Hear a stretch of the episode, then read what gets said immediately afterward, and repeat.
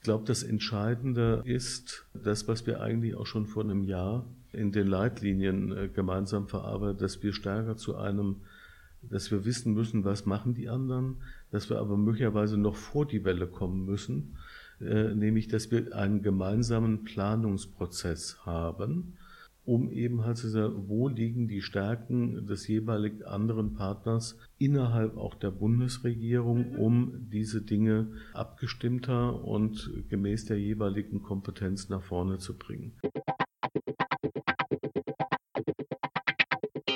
Herzlich willkommen zu Peace by Peace, einem Podcast zu Friedens- und Sicherheitspolitik. In diesem Podcast gehen wir der Frage nach, wie wir in Deutschland besser dazu beitragen können, Krisen zu verhindern und Frieden zu fördern. Ich bin Sarah Bockmeier.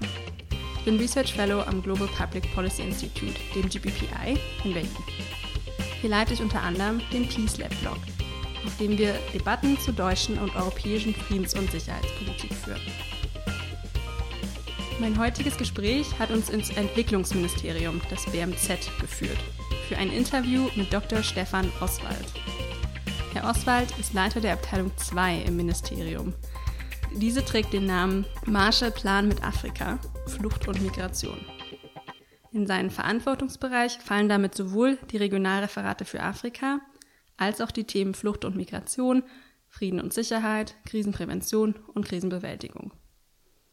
Herr Oswald selber arbeitet seit über 30 Jahren in der Entwicklungszusammenarbeit und war dabei nicht nur in Berlin, Bonn und Brüssel, sondern unter anderem auch in Mali, Tansania und Simbabwe tätig.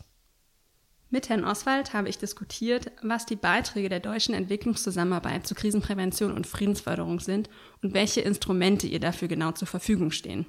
Nicht zuletzt haben wir auch die Strukturen der Ressortkoordinierung diskutiert. Also wie es in der Bundesregierung in Zukunft gelingen kann, abgestimmte politische Strategien zu entwickeln und anzupassen. Hier hatte Herr Oswald einen konkreten Vorschlag, nämlich die Einrichtung eines Sekretariats zur Koordinierung im Bundessicherheitsrat. Er war sogar sehr optimistisch, dass die Bundesregierung hier schon in dieser Legislaturperiode konkrete Fortschritte macht. Aber hören Sie selbst. Ich wünsche jetzt erstmal viel Spaß beim Zuhören. Herzlich willkommen, Herr Oswald, bei Peace by Peace. Ja, freue mich, äh, dass Sie hier vorbeigekommen sind und wir uns unterhalten können. In diesem Podcast geht es um Krisenprävention, Konfliktbewältigung und Friedensförderung. Für diejenigen Hörer von Peace by Peace, die nicht jeden Tag sich mit Entwicklungszusammenarbeit beschäftigen. Wie würden Sie den Beitrag der deutschen Entwicklungszusammenarbeit zu Krisenprävention und Friedensförderung beschreiben? Und um es anders zu sagen, welche Werkzeuge haben Sie in der Werkzeugkiste im BMZ für dieses Thema? Ich glaube, wichtig ist erstmal zu betrachten, wie kommt es zu Konflikten? Wie kommt es zu Krisen? Das sind meistens Ursachen politische, wirtschaftliche Unzufriedenheit, ethnische Konkurrenz, religiöse Konkurrenz, externe Schocks, Zugang zu Ressourcen und die Instrumentalisierung dieser Umstände durch die Politik. Wir sehen das sehr deutlich. Es drückt sich aus in einer Zunahme innerstaatlicher Konflikte über 1,5 Milliarden Menschen leben in von Gewalt und Konflikt geprägten Staaten. Krisenherde, ich nenne jetzt nur mal Irak, Syrien, Jemen, Libyen, Mali, Burundi, Demokratische Republik Kongo, Tschadsee-Becken, Rohingya-Krise. Und alle diese Konflikte können Sie im Prinzip auf die eben genannten Umstände zurückführen. Dadurch werden natürlich Menschen gezwungen, ihre Heimat zu verlassen. 68,5 Millionen sind das im Augenblick. Das sind also auch die jüngsten Zahlen aus dem UNHCR-Bericht. Weiterhin gibt es Punkte, dass autoritäre Staaten die Bewegungsspielräume für Zivilgesellschaft weiter einschränken. Wir haben eine Bewegung, dass Schwellenländer äh, nach größerem Einfluss streben, was da auch nicht ganz die Dinge einfacher macht. Dann die Veränderung der Rolle der Vereinigten Staaten und die also auch den Multilateralismus, äh, der uns bisher auch in einer gewissen Balance gehalten hat, zumindest mal ankratzt. In dieser Situation ist es natürlich so, dass Deutschland als Mittelmacht gefordert ist, stärker international Verantwortung zu übernehmen. Das tun wir auch schon länger. Und der wesentliche Punkt äh, ist dabei auch, dass wir auch vor diesem Hintergrund die Leitlinien Krisen verhindern, äh, Konflikte bewältigen, Frieden fördern, vor einem guten Jahr im Bundeskabinett verabschiedet haben. Aber Sie haben gesagt, was, was macht das BMZ in diesem Kontext? Das BMZ ist natürlich mit seinem Instrumentarium darauf ausgerichtet, eben die anfangs genannten Ursachen für Krisen und Konflikte sehr konzentriert anzugehen. Rund zwei Drittel der BMZ-Partnerländer sind fragile Staaten und wir investieren inzwischen mehr als zwei Milliarden Euro jährlich in sehr spezifische Ansätze, um eben halt äh, Krisenprävention zu betreiben, aber halt auch das Management von Postkonfliktsituationen. Wir haben natürlich in diesem Kontext eine sehr breite Erfahrung. Erinnern Sie sich an äh, die Balkankriege, da waren wir sozusagen die, die Ersten an der Spritze, die eben halt äh, diese Dinge in der Krisennachsorge angegangen sind. Äh, der nächste sehr intensive Fall, der uns auch immer noch beschäftigt und mit dem ich mich auch fünf Jahre lang hier im Hause beschäftige, war Afghanistan. Und natürlich ist es jetzt nicht so, dass wir äh, nun alleine diese Dinge mit unserem Instrumentarium bewältigen können. Wir haben in Afghanistan viele Erfolge erzielt. Zehnmal mehr Kinder gehen zur Schule. Lebenserwartung ist von 44 auf 61 Jahre gestiegen und die Wirtschaftskraft pro Kopf hat sich verfünffacht. Das sind Dinge, auf die kann man stolz sein. Und sie waren auch notwendig, aber wie wir in der Praxis sehen, äh, nicht hinreichend. Da gibt es halt auch noch andere Rahmenbedingungen, die äh, natürlich zu der Situation beitragen, wie wir sie im Augenblick haben. Wir gehen es im Irak an, zum Beispiel bei dem Wiederaufbau von Mosul. Hier, also nur zum Vergleich, wir geben auch weiterhin in Afghanistan rund 250 Millionen Euro pro Jahr als BNZ aus. Das ist äh, schon ein gewaltiger Betrag für ein einzelnes Land. In Mosul setzen wir äh, jetzt im Augenblick mit einem breiteren Programm 35 Millionen Euro an, um kurzfristige Stabilisierungsmaßnahmen reinzugehen. Und zwar einerseits gesellschaftliche Transformation, also Perspektiven und Vertrauen schaffen. Das ist das Entscheidende. Und das ist dann halt ein Mix von physischem Wiederaufbau, aber halt auch, sagen wir mal, gesellschaftliche Gruppen, die sich aufgrund der Entwicklungen entfremdet haben, wieder näher aneinander zu führen. Wie machen Sie das genau? Also Sie haben jetzt genannt Afghanistan, Balkan, Staaten, Irak und dass sie in sehr, sehr vielen, also in zwei Dritteln der Partnerländern vom BMZ sind in irgendeiner Form relevant für die Krisenprävention und Friedensförderung.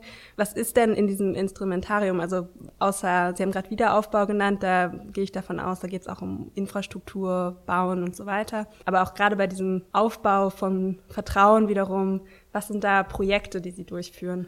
Also sehr entscheidend ist in diesem Kontext die Wiederherstellung oder Verbesserung von Basisinfrastruktur. Mhm. Das ist Elektrizität, Wasser vor allem, äh, Abwasserentsorgung, äh, Stärkung der äh, Möglichkeiten von Verwaltung, stärker aktiv zu werden, eben halt die Dienstleistungen zu erbringen, die für das Funktionieren eines Gemeinwesens eigentlich nötig sind. Und das in einer Art und Weise, äh, dass Leute nicht bevorzugt oder benachteiligt werden. Das ist, glaube ich, sehr entscheidend. Auch im gesamten Migrations- und Fluchtkontext ist das sehr entscheidend, äh, dass nicht nur diejenigen, äh, die sich haben wegbewegen müssen, Unterstützung erfahren, sondern auch diejenigen, in deren Kontext sie eingebettet sind. Das ist, glaube ich, wirklich sehr entscheidend. Also es ist eine, eine Mischung zwischen Soft-Faktoren, das heißt also das Friedensfachkräfte meinetwegen als Katalysator. Bevölkerungsgruppen, die sich nicht so grün sind, wieder näher aneinander führen. Und andere, die halt einfach Staatsaufbau betreiben, äh, dass bei den Sicherheitskräften, auch bei den Verwaltungskräften der Gedanke verinnerlicht wird, dass ich ohne Ansehen der Person gerecht vorgehe, Gehen wir weiter zur Justiz, ne, dass ich auch ohne Ansehen der Person Dinge weiterbringen kann. Und das ist halt zum Beispiel, wenn ich, wenn ich das Beispiel Afghanistan nehme. Ne. Also die Taliban waren eben nicht so sonderlich beliebt in der Art und Weise, wie sie, äh, sag mal, auch in sicher sehr konservativen äh, Gesellschaften vorgegangen sind. Aber was die Taliban äh, in der Wahrnehmung der Bevölkerung waren, sie waren gerecht. Mhm. Ja, also äh, da wurde wirklich halt ohne Ansehen der Person mitunter natürlich recht rabiat äh, recht gesprochen.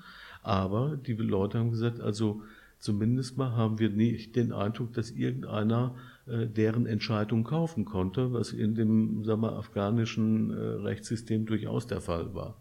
Um das einfach mal so einzuordnen. Die Beispiele, die Sie genannt haben, Afghanistan, Irak, sind Länder, in denen es schon sehr lange Krisen gab, sehr eskalierte Krisen. Haben Sie auch ein Beispiel dafür, was das BMZ oder die Deutsche Entwicklungszusammenarbeit macht in Situationen, in der noch keine Krise ausgebrochen ist? Also wie diese konfliktsensible Projektarbeit aussieht?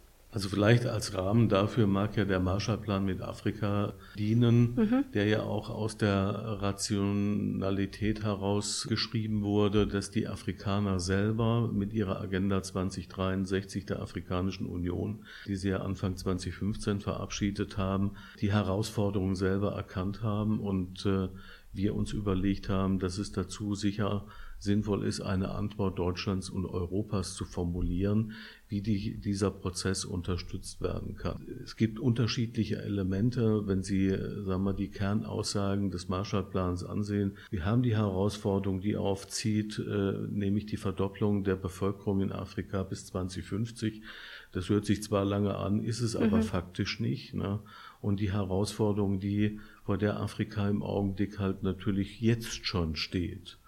Ich meine, die Afrikaner haben vieles hingekriegt, auch in der Kooperation mit uns, wenn man sieht, also dass sich äh, schon seit 1960 die Bevölkerung vervierfacht hat.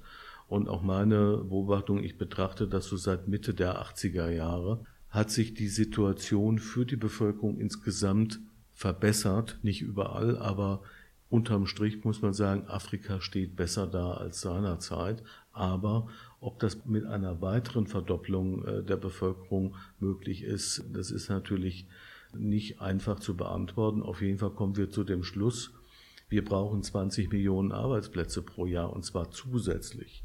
Deswegen, äh, wenn Sie sich die drei Säulen des Marshallplans angucken, haben wir eine Säule, die sich äh, mit Frieden und Sicherheit beschäftigt, eine Säule, die sich mit wirtschaftlicher Entwicklung Handel, Ausbildung beschäftigt, eine Säule, die sich halt mit Rechtsstaatlichkeit und guter Regierungsführung beschäftigt, die dann wiederum auf einer Basis ruhen, die sagen wir, traditionelle Themen der Entwicklungszusammenarbeit berührt, von Landwirtschaft bis Gesundheit. Ich will sie jetzt nicht alle im Einzelnen aufführen. Aber es ist auch völlig klar, die drei Säulen, von denen ich sprach, die müssen gleichzeitig funktionieren. Wenn eine Säule rausbricht, dann äh, wird der griechische Tempel, der Dach, das Dach des griechischen Tempels einstürzen. Deswegen ist es natürlich in dem, lassen Sie mich mal ein Beispiel nehmen, Niger. Niger ist ein Land, äh, wo es, sagen wir, innerstaatlich im Augenblick keine nennenswerten Konflikte gibt. Mhm. Aber da Niger den Löwenanteil der Migrationsbewegungen aus Westafrika und teilweise auch aus Zentralafrika als Trichter auffängt, um, um dann halt nach Libyen weiter, haben wir natürlich eine erhebliche Herausforderung, was die Basisinfrastruktur der Gemeinden angeht, die an diesen Haupttransitstrecken liegen. Da arbeiten wir natürlich durch Investitionen in die Basisinfrastruktur schon sehr konkret dran. Weiteres Beispiel, wir haben, äh, sagen wir, unter dem politischen Oberbegriff Perspektiven für Westafrika schaffen, ein äh, Programm, wo, sagen wir, Basis äh, ausgehend von dem, was wir in Senegal äh, begonnen haben, ein Programm Reüssir aus Senegal, also erfolgreich in Senegal. Dieses Programm, was Leuten eben halt über Ausbildung, über Möglichkeiten, sich selbstständig zu machen, diese Dinge äh, eben halt eine höhere Resilienz. Das übertragen wir jetzt gerade auf äh, Gambia, die da ein großes Interesse dran haben.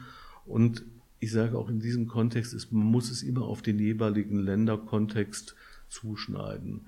Äh, wir arbeiten in Governance-Programmen äh, in, in Ländern, wo da einfach noch Luft nach oben ist.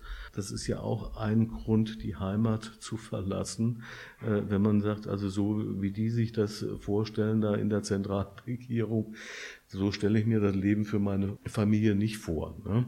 Also das, um das vielleicht mal so zu skizzieren. Mhm. Aber die Annahme in Bezug auf Krisenprävention ist in diesem Programm in Senegal bei der Ausbildung und Unterstützung von Selbstständigkeit, dass man dadurch die Konfliktrisiken verringert. Also Gefahr von Migration oder von Radikalisierung. Wie funktioniert der Zusammenhang? Ja, also es ist natürlich klar, Leute, die subjektiv den Eindruck haben, dass es ihnen nicht gut geht, sind natürlich wesentlich anfälliger für Radikalisierung. Das sehen wir in unterschiedlichen Kontexten. Wenn die Taliban mehr zahlen, dann gehen halt die jungen Männer insbesondere halt zu denen. Das ist eine Sache. Ähnliches beobachten wir natürlich mit äh, den islamistischen Gruppierungen im, im Sahel. Aber lassen Sie mich mal das Beispiel Mali nehmen. Ich war Ende der 80er Jahre in Mali in einem Projekt und habe mich da so ein bisschen äh, um, um die Fragestellung konkrete Umsetzung der Dezentralisierung gekümmert. Damit hatten die nach französischem Muster ursprünglich ja doch sehr stark zentralstaatliche Ausrichtung, was bei einer hohen ethnischen Diversität natürlich schwierig ist. Also es war der Sinn der malischen Regierungspolitik, Entscheidungen näher an die Basis zu verlagern, was ja grundsätzlich sinnvoll ist. Mhm. Damals gab es halt natürlich ein Problem, was die malische Regierung auch heute noch beschäftigt. Sie hat eben nicht alle gleich behandelt. Zum Beispiel nicht die Tuareg. Die Tuareg fühlten sich irgendwie nicht richtig wahrgenommen. Da gab es die dann vorherige Tuareg-Rebellion. Die sind dann damals in dieses Projekt gegangen. Es gab keine äh, Verletzten oder sowas. Die haben nur gesagt, also hier, die Fahrzeuge gehören jetzt uns. Und äh, das war, sagen wir, die Situation, die wir damals hatten. Äh, die hat sich nicht auf andere Bevölkerungsgruppen erstreckt. Heute haben wir die, die Situation, dass äh, ja, Hirtenvolk der äh, Pöll äh, nun ebenfalls zu den Konfliktträgern gehört, weil sie sich eben halt auch nicht vernünftig wahrgenommen fühlen. Und deswegen ist ein wesentlicher Punkt, den wir auch in der Entwicklungspolitik flankieren, auf die Regierungen einzuwirken. Das ist auch jetzt ein Thema in der sogenannten Seilallianz. Das, das ist ein Problem, das kann ich nicht militärisch lösen, das kann ich nur politisch lösen, dass ich alle, die irgendwo in diesem Land lebe, an dem politischen und wirtschaftlichen Prozess beteilige. Gutes Beispiel dafür ist jetzt im Augenblick der Schwenk bei der äthiopischen Regierung. Mhm. Ja, bei der äthiopischen Regierung haben wir gesagt, okay, die sind halt jetzt zwar als Compact-Land in den G20-Compact-Land, aber wir bieten denen als Deutschland keine Reformpartnerschaft an, weil wir natürlich auch sagen, also wenn dann, äh, sagen wir, der politische Prozess so läuft, dass nach einer Demonstration von Oromos äh, 100 Leute tot auf dem Boden liegen, äh, dann ist das keine Sache, die, die wir für sonderlich tragfähig halten, weil der Nachhaltigkeitsaspekt ist für uns als BMZ zentral. Das klingt super spannend. Also wie machen Sie das, dieses auf Reformen einwirken? Wie können Sie das tun als BMZ? Also was haben Sie da für Instrumente in der Hand, um da Druck auszuüben? Ja, Druck ausüben tun wir natürlich, indem wir versuchen, im, im Rahmen auch anderer beteiligter Entwicklungspartner, also bilateral und multilaterale, gemeinsamen Konsens zu erzielen, weil wir als Deutschland werden auch bei einem kleinen Land äh, nicht notwendigerweise die kritische Masse auf den Boden bringen, um also Ausnahme war Afghanistan, äh, da haben wir eine Konditionalisierung gemacht, also Basis, auch bei den Reformpartnerschaften, ist das, was wir auch äh, in Afghanistan hatten, den Tokyo Compact, der auf der Basis eines eigenen Programms der afghanischen Regierung entstanden ist und wo wir dann gesagt haben, okay, das finden wir gut, das äh, dient zur Stabilisierung des Landes. Und wir haben mit denen auch eine äh, sagen wir, sogenannte Roadmap mit Meilensteinen vereinbart, wo wir dann als nach bestimmten Zeiten überprüft haben, sind die Voraussetzungen für eine weitere Zusage gegeben. Und äh, da gab es auch die Situation äh, in Afghanistan, dass wir da halt auch mal nicht nur gebellt haben, sondern auch gebissen, sondern das heißt, wir haben dann halt auch mal einen zweistelligen Millionenbetrag nicht zugesagt. Und äh, das hat bei den Afghanen durchaus äh, auch einen Reflexionsprozess ausgelöst, dass dann am Ende das Bergbaugesetz, mhm. äh, um das ging es damals, das wurde halt deswegen nicht verabschiedet, weil es da halt äh, sehr große Interessen gab innerhalb des Landes, äh, die nicht notwendigerweise was mit Entwicklungen zu tun hatten, um es mal so auszudrücken. Und wir dann aber auch wiederum sagten, wenn ihr selber euch mal finanzieren wollt, ist dieses Bergbaugesetz natürlich die Grundlage, weil wo soll das Geld denn sonst herkommen? Ja? Damit konnte man was bewegen. Wir sind jetzt im Augenblick natürlich bei Mali auch dabei, äh, diese kritische Masse zusammenzubringen. Und äh, das sind eben die Elemente, wo wir politisch agieren. Es sind immer mehrere Elemente, die sinnvollerweise kombiniert werden, um eben halt zu dem gemeinsamen Ziel zu führen. Einerseits einen Beitrag zu leisten, dass die Betroffenen sehen, oh, da ist Licht am Ende des Tunnels, äh, wir, wir können wirtschaftlich erfolgreich sein und müssen deswegen nicht weggehen, aber auch die politische Struktur. Okay, jetzt da wir besser wissen, was macht das BMZ und, und wie, wäre noch die Frage, was kann das BMZ besser machen? Dieses Jahr haben die Weltbank und die Vereinten Nationen eine Studie zusammen veröffentlicht mit dem Namen Pathways for Peace, in denen beide Organisationen argumentieren, dass die Weltgemeinschaft insgesamt noch deutlich besser darin werden kann, Krisen frühzeitig vorzubeugen und da auch sehr die Rolle der Entwicklungszusammenarbeit reflektiert. Welche Schlussfolgerungen haben Sie im BMZ aus dieser Studie gezogen und was heißt das vielleicht für die zukünftige Arbeit des Ministeriums? Gut, diese Studie, die auch mit unserer und der Unterstützung des Auswärtigen Amtes entstanden ist, ist ja Novum, dass mal die Vereinten Nationen und die Weltbank zusammengearbeitet haben, ist ja schon mal ein erster guter Schritt, äh, weil bisher lief das doch ein bisschen äh, auch parallel. Und ich glaube, das Entscheidende aus dieser Studie ist das, was wir eigentlich auch schon vor einem Jahr in den Leitlinien äh, gemeinsam verarbeitet, dass wir stärker zu einem, dass wir wissen müssen, was machen die anderen, dass wir aber möglicherweise noch vor die Welle kommen müssen, nämlich dass wir einen gemeinsamen Planungsprozess haben, um eben halt zu sagen, wo liegen die Stärken des jeweiligen anderen Partners innerhalb auch der Bundesregierung, um diese Dinge abgestimmter und gemäß der jeweiligen Kompetenz nach vorne zu bringen. Das war im Übrigen auch das Ergebnis eines Lessons Learned Prozesses zum gemeinsamen Einsatz in Afghanistan. Ja. Dass viele Dinge, wenn wir sie, sagen wir mal, im Rückblick vorher gemeinsam geplant hätten, noch besser hätten laufen können. Ja. Das ist, glaube ich, wirklich das Entscheidende, und zwar nicht nur innerhalb Deutschlands, sondern innerhalb der in den Prozess involvierten anderen Partner weil es nutzt ja auch nichts, wenn wir uns super ausstellen und, und meinetwegen der Elefant im Raum, in der Regel die Vereinigten Staaten, äh, dann, sagen wir, ihr eigenes Programm fahren. Dann ist das nämlich nach dem Motto, was wie mal ein amerikanischer Viersterner sagte, Tactics without strategy is the surest way to fail. Mhm. Also gemeinsam planen, sowohl national innerhalb der Bundesregierung, aber auch international. Und zwar am allerbesten also wenn eine Intervention geplant ist, vor der Intervention. Ich glaube, bei allen Interventionen, die wir in, in den letzten Jahren gesehen haben, ist ein großes Manko, dass man zwar irgendwie relativ fix reinging, aber nicht wusste, bevor man losmarschierte, wie man da wieder rauskommt.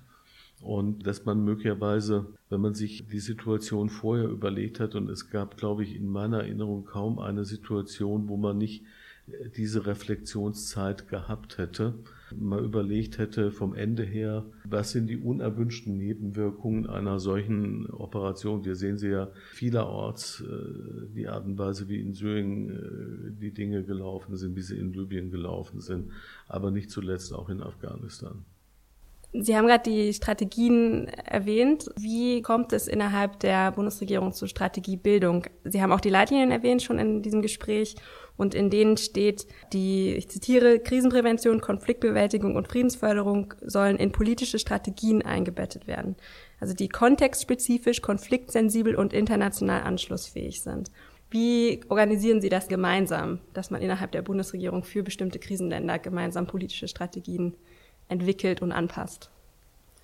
Gut, also die Leitlinien legen da ja auch den, den Weg fest. Wie das halt immer so ist, äh, wenn man sich auf ein solches Rahmenwerk äh, geeinigt hat, dauert es noch fünf bis zehn Minuten, äh, bis, bis das auch gelebt wird. Ich denke auch auf, auf Basis dessen, was wir insbesondere halt auch in Afghanistan gelernt haben, ist die Bereitschaft schon sehr stark ausgeprägt innerhalb der Leitressorts. Das ist halt Auswärtiges Amt, BMZ, BMVG und BMI regelmäßig zusammenzukommen und eben einen solchen äh, strategischen Prozess A übergreifend äh, zu vertiefen. Aber ich bin natürlich auch der festen Überzeugung, dass wir da äh, zu einer stärkeren Operationalisierung auf Länderebene kommen müssen.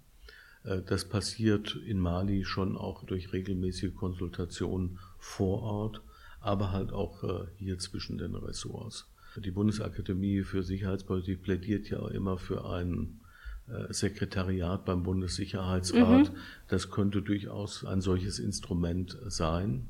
Und damit eben halt diejenigen, die in dieser Fragestellung Länderexpertise, Prozessexpertise haben, äh, in einem permanenten Modus zusammenwirken und Dinge, auch krisenhafte Entwicklungen verfolgen, wo dann äh, sagen wir, der Nukleus gelegt wird für einen solchen Koordinationsprozess, in den dann die jeweiligen Ressorts dann einbezogen werden. Im Grundsatz war es für den Afghanistan-Einsatz sehr gut, dass wir so eine Staatssekretärsrunde hatten, äh, die früher alle vier Wochentag, jetzt sind, glaube ich, die Zeiträume des Zusammentreffens äh, etwas weitergestellt, aber jetzt auch im Afrika-Bereich. Wir haben jetzt jüngst gemeinsam mit dem Auswärtigen Amt unter gemeinsamer Federführung eine entsprechende Staatssekretärsrunde Afrika ins Leben gerufen, die dann sagen wir, auf Abteilungsleiterebene, also der Kollege Ackermann äh, und, und ich, diesen Bereich dann zwischen den Staatssekretärsmeetings, die dann so im Augenblick ist geplant, regulär äh, zweimal im Jahr, dass wir eben halt unsere gemeinsamen Afrika-Aktivitäten mit allen Ressorts koordinieren, weil, wie gesagt, alle Ressorts haben ihre spezifischen Erfahrungen und, und auch Kompetenzen. Und wenn es uns gelingt, das noch besser zu bündeln, äh, dass alle an einem Strang ziehen, ist das natürlich äh, sicher im, im Interesse der Betroffenen, aber auch im, im Interesse Deutschlands. Und wenn wir mit einer solchen Aufstellung dann auf andere Partner zugehen, haben wir in der Tat dann auch eine höhere Gestaltungsfähigkeit. Mhm. Dieses Sekretariat des Bundessicherheitsrats, was Sie gerade genannt haben, oder die Staatssekretärsrunden, wären die auch geeignet, dann präventiv, also wenn es noch keine Krise gibt in einem Land, sich schon mal zu koordinieren, was Strategien angeht? Auf jeden Fall. Äh, das wäre natürlich das Allersinnvollste. Mhm. Ich meine, wir haben natürlich jede Menge Frühindikatoren, arbeiten da mit dem Giga zusammen und so weiter und so fort. Also wir bringen das schon auch in die Debatten mit ein, richten auch unsere Programmierung ein bisschen in diese Richtung. Aber es ist natürlich völlig klar, wir alleine werden in keinem einzigen Land einen Konflikt verhindern können. Wichtig ist es, wie auch vorhin schon mal gesagt, wir, wir müssen die kritische Masse zusammenbringen um eben halt auch politisch Einfluss zu nehmen, dass schwierige Situationen nicht von politisch Handeln in einer Weise genutzt werden, um es mal neutral auszudrücken, äh, die dann äh, konfliktverschärfend äh, wirkt. Und da gibt's halt natürlich unheimlich unterschiedliche Möglichkeiten, da einen Hebel anzusetzen. Aber sicher wäre eine wesentliche Aufgabe eines solchen Sekretariats, natürlich permanent das Lagebild äh, zu betrachten und zu sehen, aha, da tut sich was. Man äh, hat, könnte dann so ein Ampelsystem haben, ne? sobald es dann von grün auf, auf hellgelb umschwenkt, dass man da auch nochmal guckt, mit welchen Maßnahmen können wir versuchen, im Land eine Situation herbeizuführen, die es weniger wahrscheinlich macht, dass das also äh, von einer kalten Konkurrenz in einen heißen Konflikt umschlägt. Und dieses Sekretariat, wenn das im Bundessicherheitsrat angesiedelt ist, wäre das Personal vom Kanzleramt letztendlich oder ausgeliehen ans Kanzleramt? Ja, das wäre es letztendlich normalerweise. Also idealiter wäre ein solches Sekretariat natürlich von den Ressorts des Bundessicherheitsrats zu bestücken sinnvoll wäre im Hinblick auf das Ressortprinzip innerhalb der Bundesregierung im Kanzleramt einen neutralen Platz zu schaffen, um eben halt natürlich auch die innerhalb der Bundesregierung durchaus auch existierenden Konkurrenzelemente etwas zu modifizieren. Meinen Sie es realistisch, dass das passiert in dieser Legislaturperiode? Ach, mit einigem guten Willen ist das äh, sicher hin, hin, hinzubekommen, aber Gut, die Tatsache, dass wir es in den letzten Jahren nicht hinbekommen haben, also ich kann mich noch erinnern, als ich äh, vom BMZ an die Unionsfraktion ausgeliehen war, hat die CDU-CSU-Bundestagsfraktion eine Sicherheitsstrategie verabschiedet, wo eben genau dieses Element auch Teil war. Mhm. Also wir sind gespannt. Dann hätte ich noch eine Frage, die sich auf den Austausch zwischen Beamten in den Ministerien und der Wissenschaft und Zivilgesellschaft abzielt, weil wir da auch ja mit dem Peace Lab Blog versuchen, diesen Austausch stärker zu fördern. Was sind denn Aspekte und Herausforderungen Ihrer Arbeit im Ministerium und innerhalb dieser Bürokratie, die wir jetzt auch immer wieder angesprochen haben, der Bundesregierung, von denen Sie sich wünschen würden, dass sie außerhalb des Ministeriums besser verstanden würden? Also ich glaube, wir betreiben das recht intensiv, den Austausch äh, zwischen Wissenschaft, Zivilgesellschaft äh, und, und dem Ministerium. Das ist schon, sagen wir, ein Standardprogramm äh, im echten Normalfall. Das heißt, wenn wir bilaterale Zusammenarbeit machen, dann haben wir vor Regierungsverhandlungen ein sogenanntes Ländergespräch. Da werden alle eingeladen, von denen wir den Eindruck haben, dass sie einen sinnvollen Beitrag zur Diskussion leisten können. Das heißt, alle Akteure, die vorhaben, da tätig zu werden oder halt schon dort tätig sind. Und zwar von der Anderi-Hilfe bis äh, irgendwie eine Organisation, die mit äh, Z anfängt, ziviler Friedensdienst. Ne? Mhm. ja. Das heißt, all diejenigen, und zwar auch inklusive Privatwirtschaft und so weiter und so fort, all diejenigen, natürlich auch die anderen Ressorts, Durchführungsorganisationen und so weiter, die können alle dazu beitragen, unseren politischen Dialog, aber halt auch, sagen wir, die äh, thematische Ausrichtung mitzugestalten. Das ist also schon mal ein wesentlicher Schritt. Damit befinden wir uns strukturiert in einem Dialog. Am Beispiel Afghanistan war es mir zum Beispiel sehr wichtig in der Zeit, wo ich das Referat geleitet habe. Da war eine, das war unter der Regentschaft von äh, Minister Niebel, der sagen wir, eine etwas robustere äh, Aussprache im Hinblick auf die NGOs hatte. Für mich war es einfach wichtig, äh, mit dem FENRO-Arbeitskreis Afghanistan mich regelmäßig zu treffen, um einfach auch mit denen zu sprechen, was sind eure Beschwernisse und so weiter und so fort, weil viel wurde dann einfach auch interpretiert. Also sagen wir mal, wenn, wenn der Nidel sagte, wir legen eine neue Fazilität auf, wo wir also NGOs die Möglichkeit geben, in den Bereichen, wo wir ohnehin auch mit der normalen Zusammenarbeit tätig sind, möglicherweise einen zusätzlichen Impact zu haben. Die NGOs haben verstanden, der Nibel will uns sozusagen als äh, Entwicklungshelfer der Bundeswehr irgendwie einsetzen, was nie intendiert war. Ne? Selbst wir mit der staatlichen Zusammenarbeit haben nie irgendeinen Bundeswehrsoldaten neben uns stehen gehabt, der uns geschützt hat. Das ist natürlich auch völlig absurd und es war auch natürlich gegenüber den NGOs nicht gewünscht. Auf der anderen Seite ist es natürlich unheimlich wichtig, dass auch NGOs, wenn sie in einem Ort in, in Hinterbadakhshan äh, tätig sind, informiert werden können, wann es gegebenenfalls sinnvoller ist, sich nicht an diesem Ort aufzuhalten. Hm. FENRO müssen Sie ganz kurz erklären. Das ist der Verband der entwicklungspolitischen Nichtregierungsorganisationen. Und so agieren wir auch weiter. Wir arbeiten, agieren auch mit anderen Ressorts in diesem Kontext gemeinsam, um diesen Dialog hinzukriegen und auf Dauer zu pflegen. Auch mit der Wissenschaft. Mhm.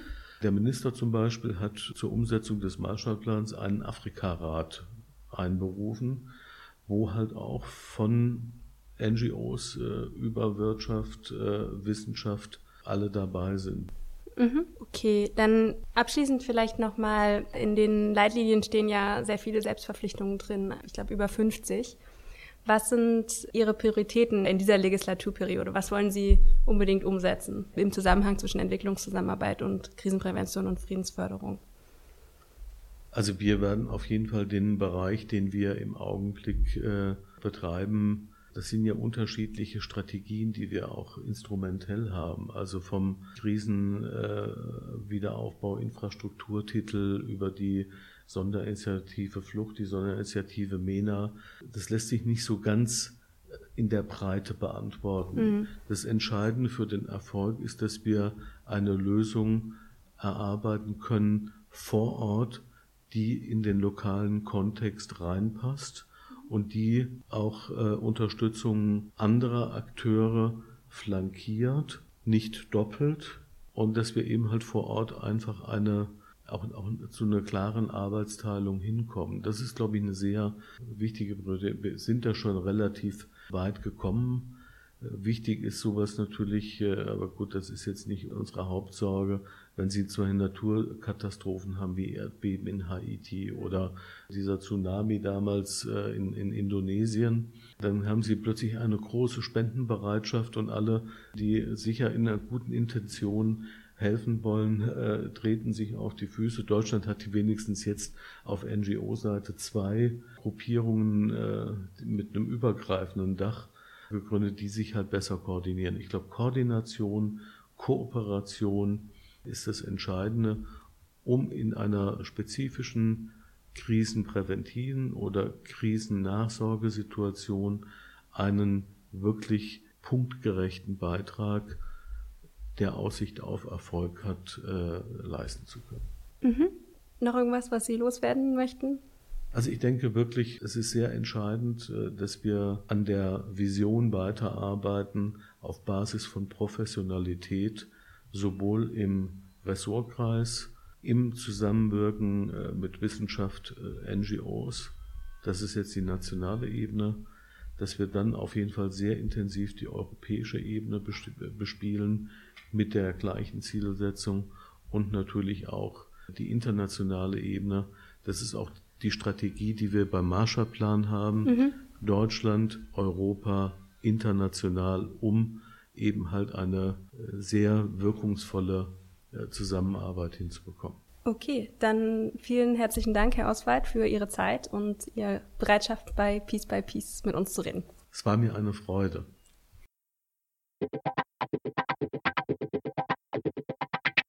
Herzlichen Dank noch einmal an Herrn Oswald für das Gespräch.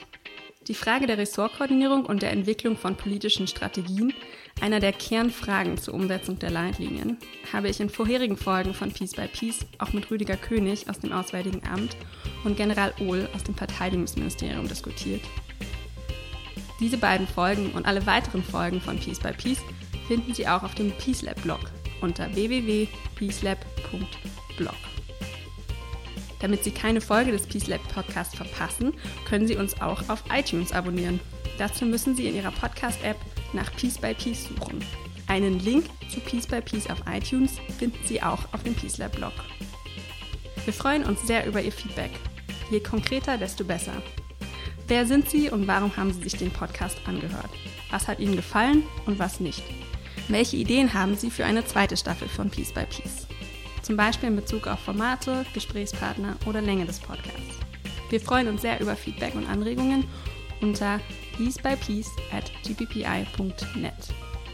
Und auch bei iTunes freuen wir uns sehr über Bewertungen und Kommentare. Das hilft wiederum auch anderen, diesen Podcast zu finden. Und damit sage ich jetzt erstmal Tschüss und bis zur nächsten Folge.